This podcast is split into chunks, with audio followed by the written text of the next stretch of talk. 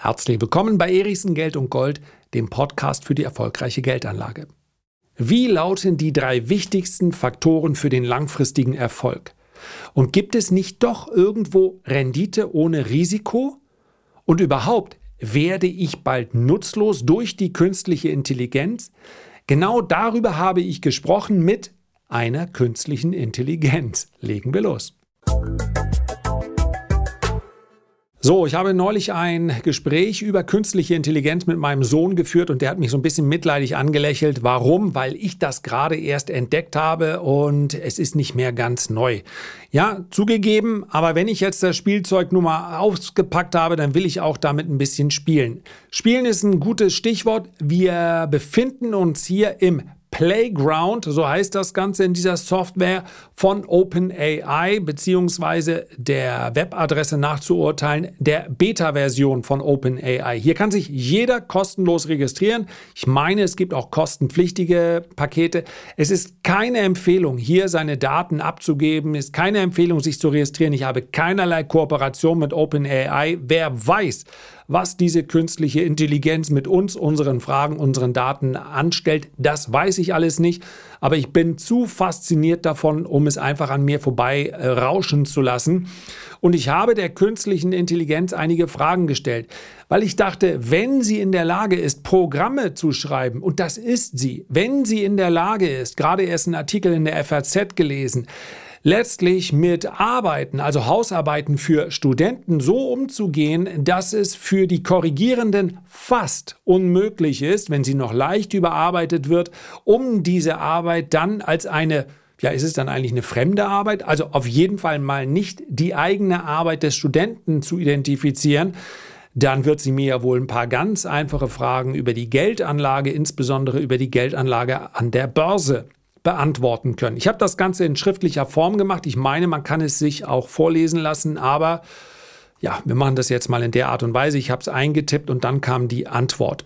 Ich passe jeweils dort an, wo die ersten Sätze gleich sind. Es geht nämlich um Rendite und auch die künstliche Intelligenz vergisst nicht, ein paar warnende Worte an uns zu richten. Legen wir mal los, bevor wir dann nachher ins Eingemachte gehen, denn ja, am Ende wollte ich natürlich wissen, ob es mich überhaupt noch brauchen wird in ein paar Jahren und ob die künstliche Intelligenz mich da nicht anschwindelt.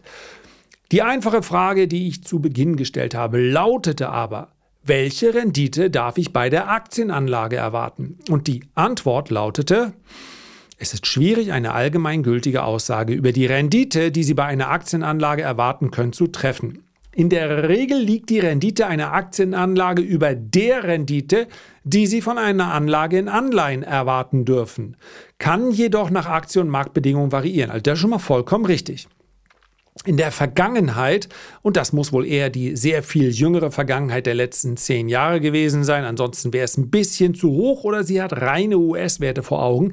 Also in der Vergangenheit haben Aktienanlagen eine jährliche Rendite von 10 bis 15 Prozent erzielt, aber es besteht das Risiko, na klar, dass die Rendite niedriger ausfallen kann. Höheres Risiko und so weiter und so fort.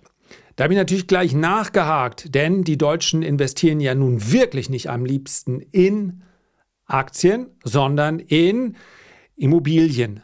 Da rechnen wir jetzt mal die selbstgenutzten Immobilien raus, denn das sind eigentlich keine Anlageimmobilien, aber wir, das spielt für die Beantwortung der Frage natürlich erstmal keine Rolle. Welche Rendite darf ich denn bei einer Anlage in Immobilien erwarten? Es ist schwierig, eine allgemeingültige Aussage über die Rendite zu treffen. Es hängt, ich kürze ein bisschen, ja, es hängt von der Art der Immobilie, Lage, Marktbedingungen ab. In der Vergangenheit haben Immobilienanlagen eine jährliche Rendite von 4 bis 8 Prozent erzielt. Aber es besteht natürlich das Risiko und so weiter. Welche Rendite, habe ich dann weiter gefragt, darf ich denn bei einer Anlage in Edelmetallen erwarten? Den ganzen restlichen Kram, die Risikohinweise kann schwanken und, und, und schenken wir uns. In der Vergangenheit haben Edelmetallanlagen eine jährliche Rendite von 2 bis 4 Prozent erzielt. Also, zumindest bei diesen drei Anlageklassen ist die Tendenz vollkommen richtig. Es sind allerdings auch statische Werte. Ich glaube also, dass ich die ja, die künstliche Intelligenz jetzt nicht gerade an, die, an, an den Rand ihrer Möglichkeiten getrieben habe. Aber eine Anlageklasse fehlt ja noch. Und wenn diese künstliche Intelligenz überwiegend die letzten zehn Jahre im Auge hat, ja, dann müssten die Ergebnisse wie ausfallen? Ja, korrekt. Welche Rendite darf ich bei einer Anlage in Bitcoin erwarten? In der Vergangenheit haben Bitcoin-Anlagen eine jährliche Rendite von 20 bis 30 Prozent erzielt, aber es besteht das Risiko, dass die Rendite niedriger ausfallen kann und so weiter und so weiter.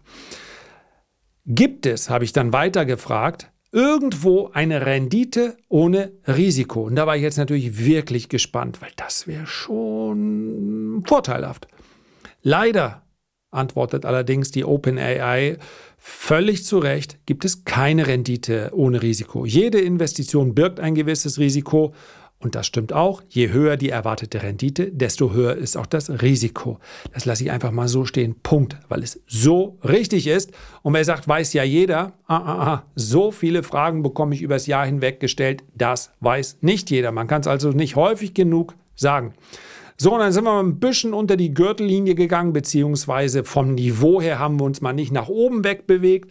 Habe ich also gefragt, zocken die Großen immer die Kleinen ab? Das lese ich doch schließlich unter den Videos immer wieder. Ja, ihr wisst ja, die ganzen Analysen, das ganze Research, was die großen Banken erstellen, das wird doch nur erstellt, um den kleinen Mann abzuzocken. Ich sag's euch.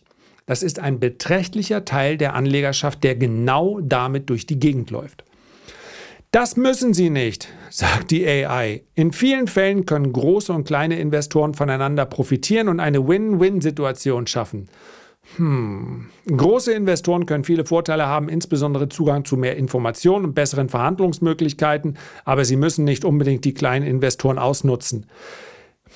Es ist wichtig, dass Investoren jeder Größe eine faire Chance haben, um erfolgreich zu sein. Okay, das letzte ist ein bisschen idealistisch.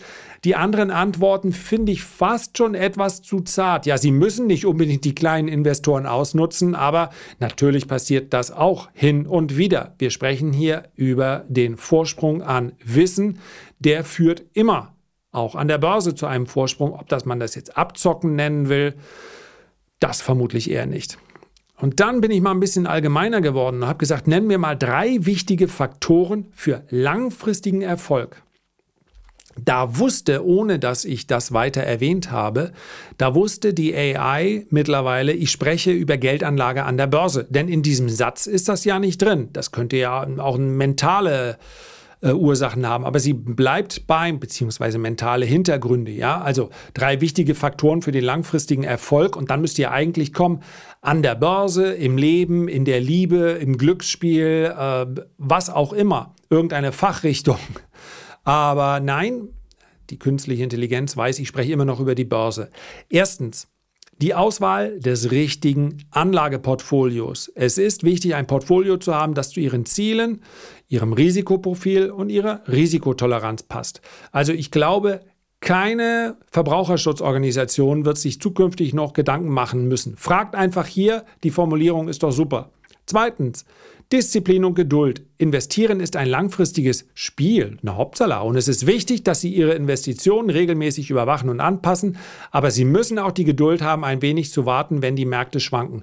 Da hätte ich gerne nachgefragt, ob wir jetzt hier ins Schwafeln kommen oder bitteschön. Aber was wollen wir der künstlichen Intelligenz schon? Ich mache das lieber nicht. Nachher merkt die sich meinen Namen. Drittens, eine fundierte Bildung. Es ist wichtig, dass Sie sich über die verschiedenen Investitionsmöglichkeiten informieren, um eine fundierte Entscheidung treffen zu können. Und da habe ich gedacht, naja gut, drei, drei Gründe für den Erfolg. Dann nennen wir doch mal drei Gründe für Misserfolg. Erstens, unangemessene Risikobereitschaft. Wenn Sie zu viel Risiko eingehen, kann dies zu Verlusten führen. Ja, wissen wir ja. Zweitens, natürlich unzureichende Bildung.